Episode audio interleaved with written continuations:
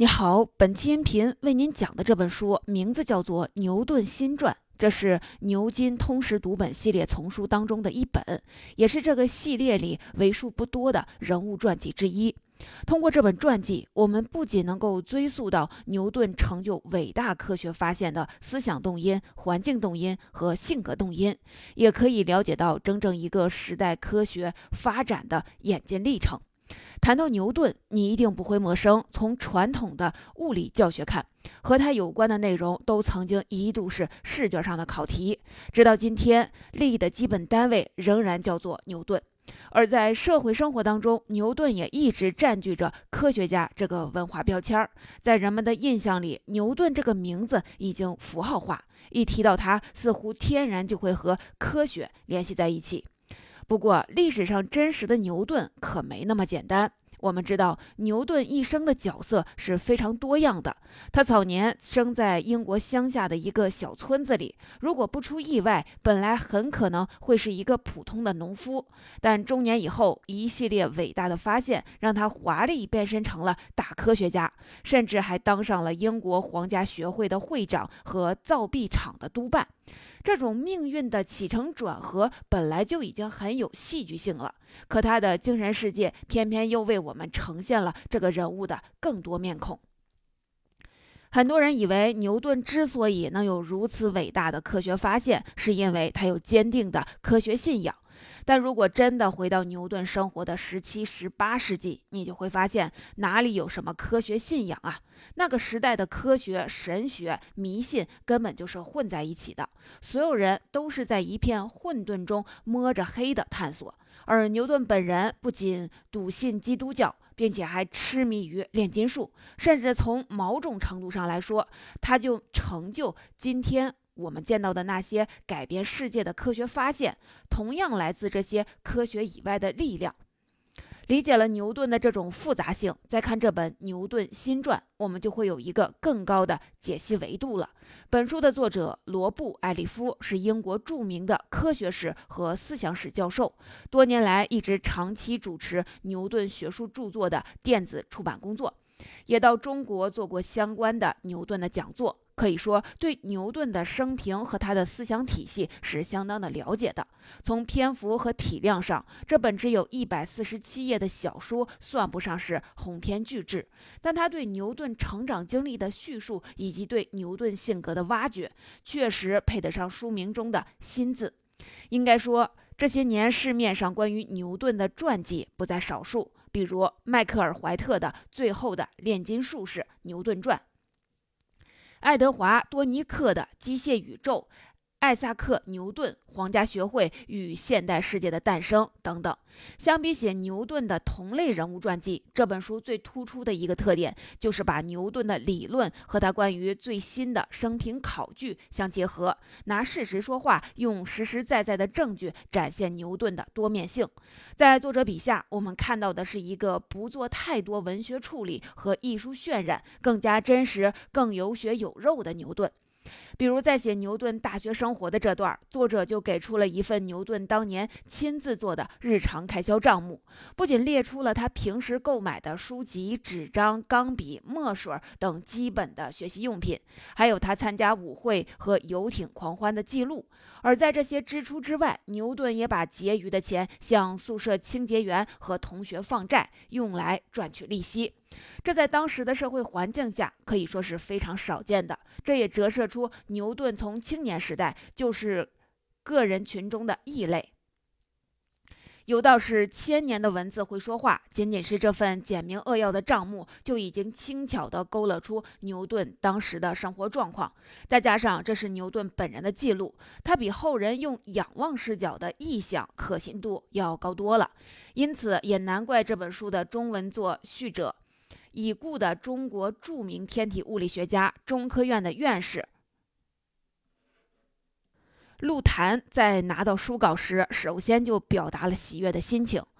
作为从事科学研究的行内人，他很清楚科学发展的内在逻辑。任何一个伟大的发现，都不是某个脸谱化的所谓的科学巨人拍脑门想出来的，它一定是经过漫长的酝酿，在很多相互交织的动因催化下，才得以最终实现。所以在序言结尾。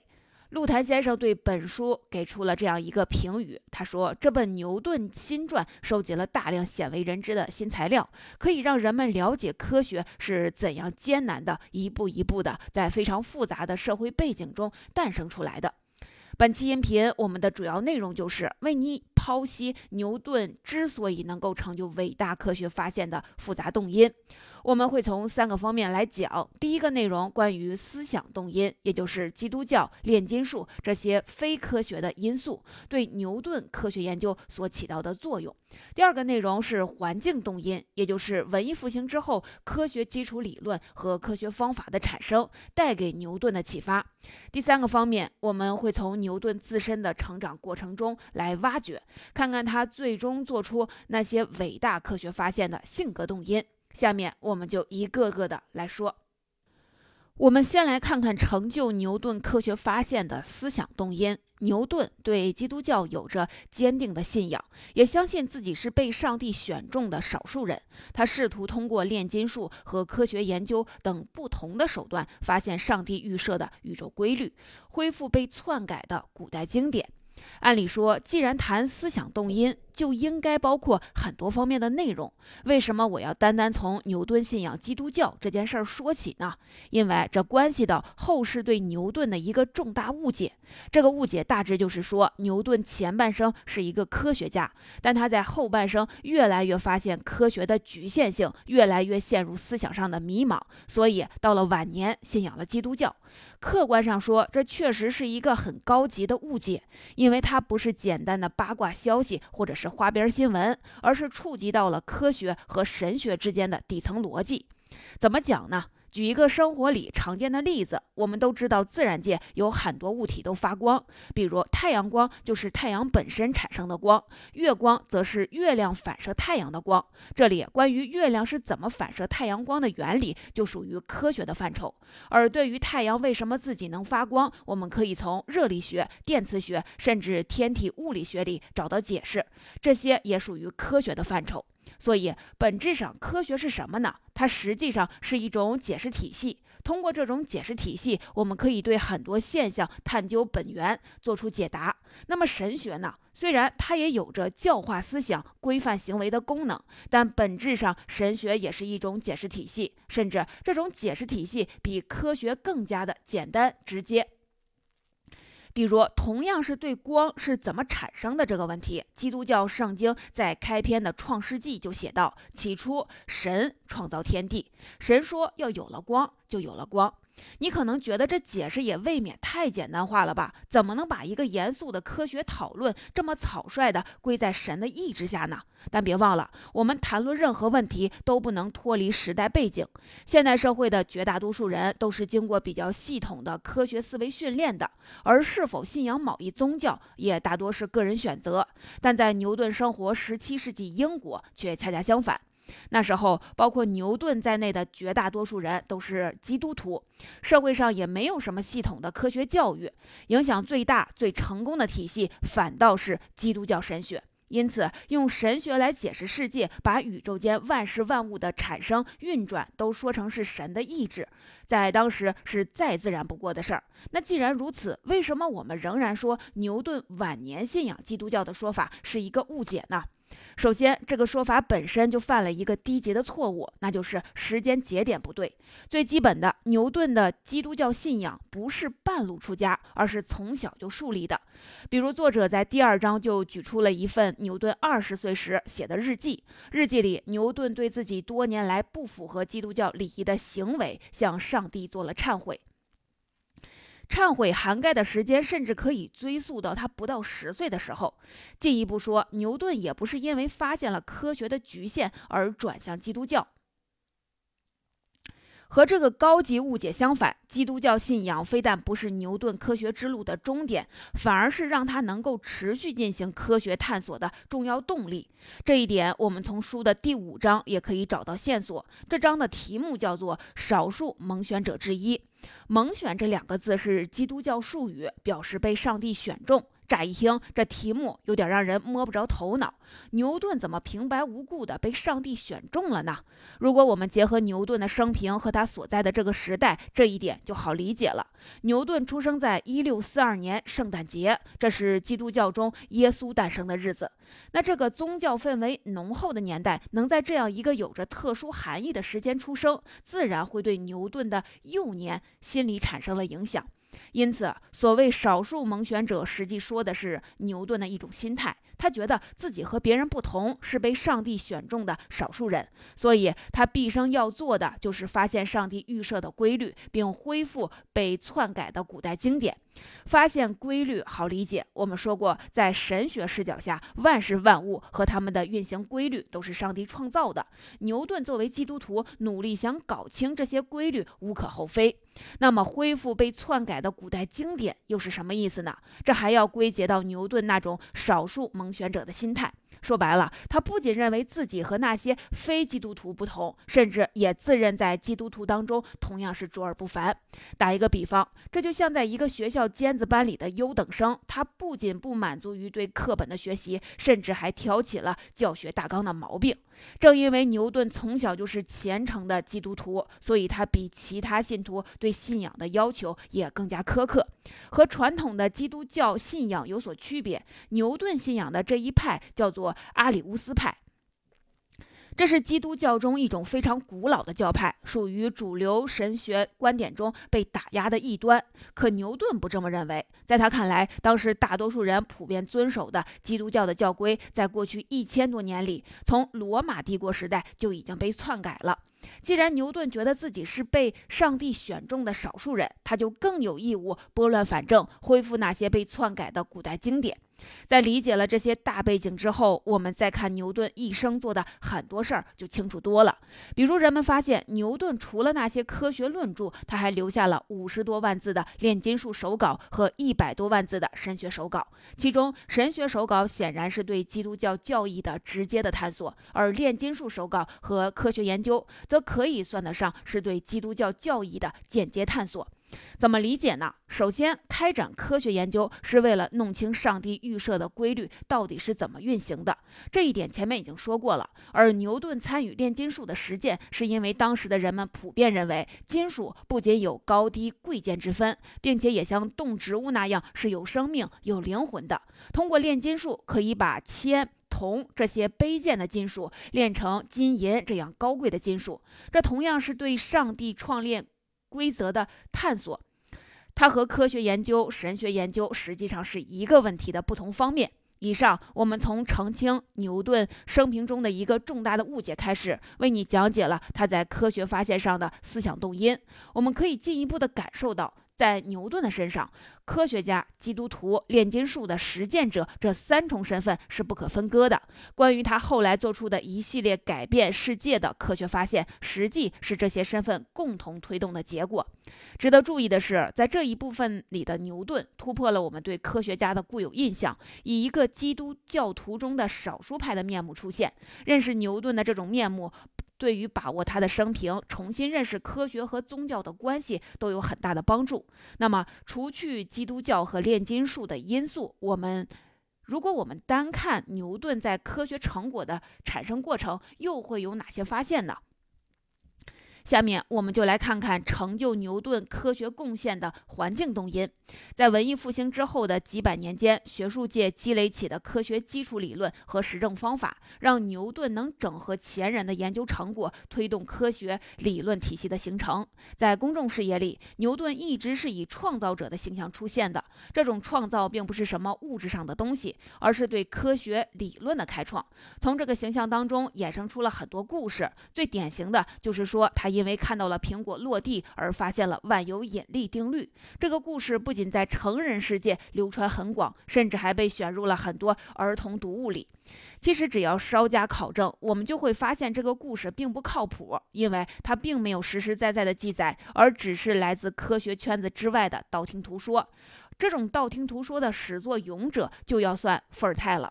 我们都知道，伏尔泰是启蒙时代的大名鼎鼎的思想家，在整个西方世界都有很强的号召力。不过，论起来，伏尔泰却是牛顿的晚辈，也是他的铁杆粉丝。在一七二七年，牛顿以八十多岁高龄去世的时候，伏尔泰不过才三十三岁。当时他正在英国流亡，亲眼目睹了牛顿在威斯敏斯特教堂盛大的葬礼。这里曾经只是王公贵族的墓地，如今却长眠着一位科学家。伏尔泰对此非常的感慨，因为当时的法国还处在一个等级森严的社会，同样的事儿是不可能发生在法国的。因此，伏尔泰利用在英国的时间，四处搜罗牛顿的译文趣事，并在他回到法国之后，写了一本名叫《牛顿哲学原理》的小册子，里面就有这个苹果落地的故事。这是他从牛顿同父异母的妹妹那里听到的。有趣的是，虽然这个故事因为伏尔泰的影响力传遍了整个欧洲，甚至也传到了近代中国。但伏尔泰却压根儿就没见过牛顿本人，也就是说，这是一个彻头彻尾的二手传闻。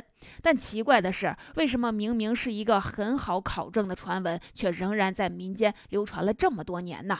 最直接的解释就是，人们愿意相信这个传闻，因为在大众文化传播里，牛顿已经不再是一个单纯的一个人，而是化身成了一个符号。人们记住这个符号的心理认知成本，比理解整个时代的社会背景要低很多。换换句话说，把创造性归在某一个天才身上，比归在复杂的社会环境上要容易得多。不过，作为一个严谨的人物传记，显然就不能这么草率的归因了，而是要把。个体的人物还原到整个时代去理解，牛顿是不是伟大的科学家呢？当然是。可即便再伟大的科学家，也不是活在真空里的，他总要受到同时代以及前人思想的影响。这种影响有多大呢？这本《牛顿新传》就举出了很多这方面的例子，这些例子大多零散地分布在全书的各个章节里。我们稍稍做一个梳理。比如，一六零九年，伽利略发现了天文望远镜。而从这一年到一六一九年这十年间，开普勒陆续提出了关于行星运动的开普勒三定律。一六二零年，弗兰西斯·培根出版了新工具，倡导通过实验等方法直接研究自然，而不是沉溺在亚里士多德等古人的著作里。在之后，笛卡尔在一六三七年创建了解析几何学，并提出了一系列关于科学研究的方法论。而这个时候，距离牛顿的出生的一六四二年。仅仅只有五年，这样的例子在书里还有很多。即便作为一个旁观者，我们几乎也可以预见到，在这样一个发展的时代，牛顿不可能对这些研究成果视而不见。最明显的事实是，当时印刷术已经在欧洲广泛流行，文艺复兴几百年间的思想和研究都会通过书籍和论文这些中介给牛顿带来潜移默化的影响。还是提到这期开篇说的这本《牛顿新传》的中文的作序者，中国著名的天体物理学家。中科院的院士陆潭，他曾经说过，牛顿对科学的重要贡献之一，就是把宇宙间天体的运行规律和地球上人类世界物质的运行规律统一起来。而在这本书的序言里，他也指出，科学发展有两个前提，一个是能提供正确理论分析的严格的逻辑，一个是能反映实事实客观实际的观察和实验。这是一个科学界内行人的感言。应该说，经过十四世纪以来文艺复兴几百年的沉淀，到牛顿生活的十七世纪前后，科学发展的这两个前提都已经具备了。他们连同以往众多的研究成果一起，构成了牛顿科学发现的环境动因。就拿万有引力来说，这个定律并不是牛顿一个人独立发展出来的，同时代的很多人其实都在研究和万有引力有关的现象，这其中就包括了哈雷彗星的发现者。艾蒙德·哈雷等人，只不过牛顿是第一个把各种研究成果系统整合起来的人。这种整合既包括了天文学的研究成果，也包括了力学的基本原理，还包括数学的方法等等。这些。都和我们刚才梳理的那些研究成果有关，并且这里还有哈雷的功劳，因为在研究行星运转规律的时候，哈雷也发现了宇宙间的引力，但他没办法用详尽的数学公式把这种引力表达出来，于是他亲自拜访了牛顿，鼓励并且资助他把自己的研究成果发表出来，这就是那本著名的《自然哲学的数学原理》。书里不仅系统地提出了万有引力定律，并且对质量、时间、空间、力等很多基本概念做了界定，可以说是文艺复兴几百年来全体科学家思想的集大成之作。这本书出版在一六八七年，它奠定了牛顿在科学史上的地位。从这个意义上说，哈雷是牛顿的贵人。而他们所在的整个时代的大环境，也都是成就牛顿科学贡献的重要动因。由这一部分我们可以看出，科学的发展不是某一个人的灵光乍现，而是需要有深厚的时代积淀。即便是牛顿，也依然在前人铺垫的研究成果和方法论的基础上前进。尤其是文艺复兴两三百年间，科学家群体的密集出现，都对牛顿后来的科学成就影响是带来了影响。因此，牛顿并不是一个人在战斗，而是众人智慧的集大成者。在讲过成就牛顿科学贡献的思想动因和环境动因之后，你可能会想，当时社会上的基督徒、科学家和从事炼金术的人应该都不在少数，甚至三方面都涉足的人也不止一个人。但为什么偏偏就是牛顿脱颖而出了呢？为了解答这个问题，最后我们就来看看推动牛顿做出科学贡献的第三个动因。因也就是性格动因。牛顿幼年曾经有过被遗弃的经历，导致他好胜心强，极度重视自己的荣誉和地位。这种骨子里的竞争性，让他比同时代的科学家有着更强的内在驱动力。斯蒂芬·霍金曾经在他影响世界的著作《时间简史》中，对牛顿做过一段简短的评价。这段评价的第一句就是。艾萨克·牛顿不是一个讨人喜欢的人物，他和其他学者的关系声名狼藉。按理说，霍金作为当代著名的科学家，他评论的又是一位和他没有什么利益瓜葛的科学界的前辈，为什么会用这么严厉的措辞呢？这就要从牛顿这个人的性格说起了。在很多关于牛顿的同类人物传记里，写到牛顿性格的时候，往往都倾向从牛顿的。怀疑精神和好奇心这些方面来讲，这么写没有问题。这两样东西确实也是牛顿性格中重要的组成部分。但细琢磨起来，如果一谈牛顿的性格，就只是说怀疑精神和好奇心，难免有一些避重就轻的嫌疑。因为这几乎是所有科学家都有的品质，没法把牛顿和其他科学家区分开。那么，真正让牛顿区别于其他科学家的更深层次的性格动因是什么呢？这本书引用了牛顿私人助理孔杜伊特的一段精辟的话。他说：“牛顿从学业生涯开始，就在怨恨之心和竞争之念这两大力量驱使下，一门心思要超过其他的所有人。”论起来，这位孔杜伊顿和牛顿的。关系可不远，他不仅是牛顿晚年的私人助理，还是他侄女的丈夫，因此他对牛顿性格可以说是相当的了解。那么。口读伊特说的怨恨之心和竞争之念指的是什么呢？这需要从牛顿的童年说起。牛顿是一个遗父子，出生以前父亲就去世了。本来他和母亲相依为命，母子感情应该更好。可偏偏在牛顿三岁时，母亲就改嫁了。改嫁以后，母亲不仅撇下了牛顿和新丈夫同住，并且又生了几个孩子，这让牛顿有一种深深的被遗弃感。这种被遗弃感贯穿了牛顿的整个童年，最终导致了他性格上的偏执和好强。比如，一天在上学路上，一个同学踢了他的肚子，牛顿做的既不是直接还手，也不是和这个同学理论，而是默默地在心里憋了一口气，该怎么上课怎么上课。但是在放学以后，他把这个人叫到没人的地方，狠狠地打了一架。虽然牛顿没这个人健壮，但他斗志昂扬，意志坚决，一直打到对手求饶。在之后，这种偏执好强的性格也随着他的成长不断的强化，影响到了他生活的很多其他方面。比如我们前面说了，牛顿在神学上一直认为自己和其他人都不一样，是被上帝选中的少数人。别人都遵守的基督教的教规，他却认为是被篡改过的，非要自己另搞一套。从某种意义上来说，这种事儿事儿都想超过别人。不走寻常路的心态，也是牛顿童年心理阴影的体现。同样是在科学上，牛顿也是一个自尊心很强的人。只要事关自己的名誉和地位，他都要一争高下。如果是有人敢于对他确信的观点提出质疑，他轻则冷嘲热讽，重则破口大骂。注意“破口大骂”这四个字可是书里的原文。牛顿同时代的很多科学家都见过他骂人的功夫，因此也难怪霍金在《时间简史》里评论牛顿的时候说他不是一个讨人喜欢的人物。当然，让人印象最深的还要算牛顿和同时代另一位科学家胡克之间的论战。这段论战不仅引得当时的学术界鸡犬不宁，甚至还留下了一句被人误解至今的名言，堪称百年一骂。什么名言呢？相信你一定听过。今天在很多人发表表达自己谦虚的时候，往往都喜欢说这么一句话：“我只是站在了巨人的肩膀上。”从字面上的含义不难看出，这是说自己取得的成就是得益于前人的铺垫。很多人知道这是牛顿说的，但绝大多数的人不知道的是，牛顿在说这话的时候，可不是表示谦虚，而恰恰是完全相反的意思。事情的起因是牛顿被选为了英国皇家学会的会员，按照常规的做法，他给学会递交了一篇证明光是由粒子组成的论文，结果遭到了胡克的反对。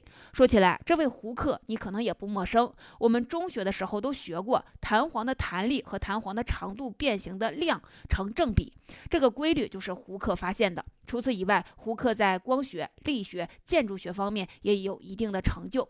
早在牛顿还是一位大学生的时候，胡克就已经是皇家学会的实验主任了。胡克之所以反对牛顿的论文，最初是出于学术观点的讨论。牛顿说光是由粒子组成的，而胡克则认为光是一种波。放到现在，这个问题其实很好解决，就是俩人都对。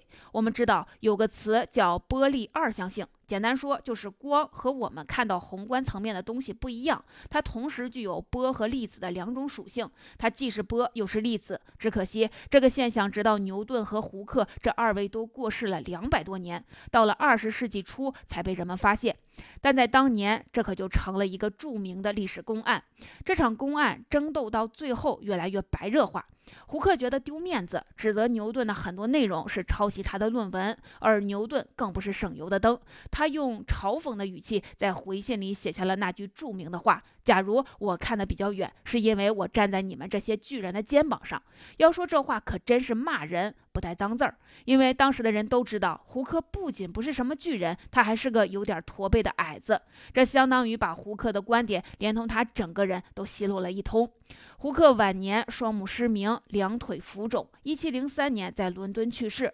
牛顿不仅活得比他长，后来还当上了皇家学会的会长。在这以后，牛顿解散了学会里的胡克实验室和胡克图书馆，连胡克的手稿和文章都差点被牛顿给销毁。如果真是那样的话，恐怕我们今天在翻看当年科学史有关篇章的时候，就要缺失很多页了。除了刚才说的和胡克的论战，牛顿和同时代的很多学者都打过嘴仗。比如在关于微积分的发明权问题上，他也和当时一位著名的数学家莱布尼茨交过锋。凡此种种，不一而足。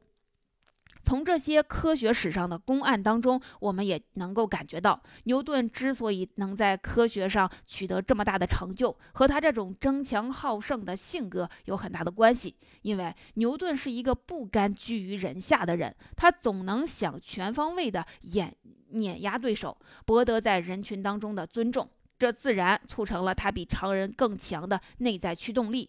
回到刚才的那个问题，为什么在众多的科学家当中，偏偏是牛顿脱颖而出呢？刚才说过他的性格里的这一面，也许可以给出很好的回答。这就是我们讲的第三个内容：牛顿做出科学成就的性格动因。牛顿自幼是遗父子，母亲在他年幼时改嫁，给他留下了心理创伤，这让牛顿的性格变得偏执、好强，极度重视自己的荣誉和地位。这种骨子里的竞争性，让他比同时代的科学家有着更强的内在驱动力。以上就是这本书的主要内容。我们来回顾一下本期音频。第一，我们讲了成就牛顿科学发现的思想动因。很多人认为牛顿发现了科学的局限，所以晚年信仰了基督教。但实际上，牛顿从年轻时候就是基督徒，并且他认为自己是被上帝选中的少数人，因此他毕生的努力就是通过炼金术和科学研究等不同的手段，发现上帝预设的宇宙规律，恢复被篡改的古代经典。第二，我们讲了成就牛顿科学发现的环境动因，在文艺复兴之后的。几百年间，学术界积累起的科学基础理论和实证方法，让牛顿能整合前人的研究成果，推动科学理论体系的形成。因此，科学的发展不是某一个人的灵光乍现，而是需要有深厚的时代积淀。牛顿并不是一个人在战斗，而是众人智慧的集大成者。第三，我们讲了成就牛顿科学发现的性格动因。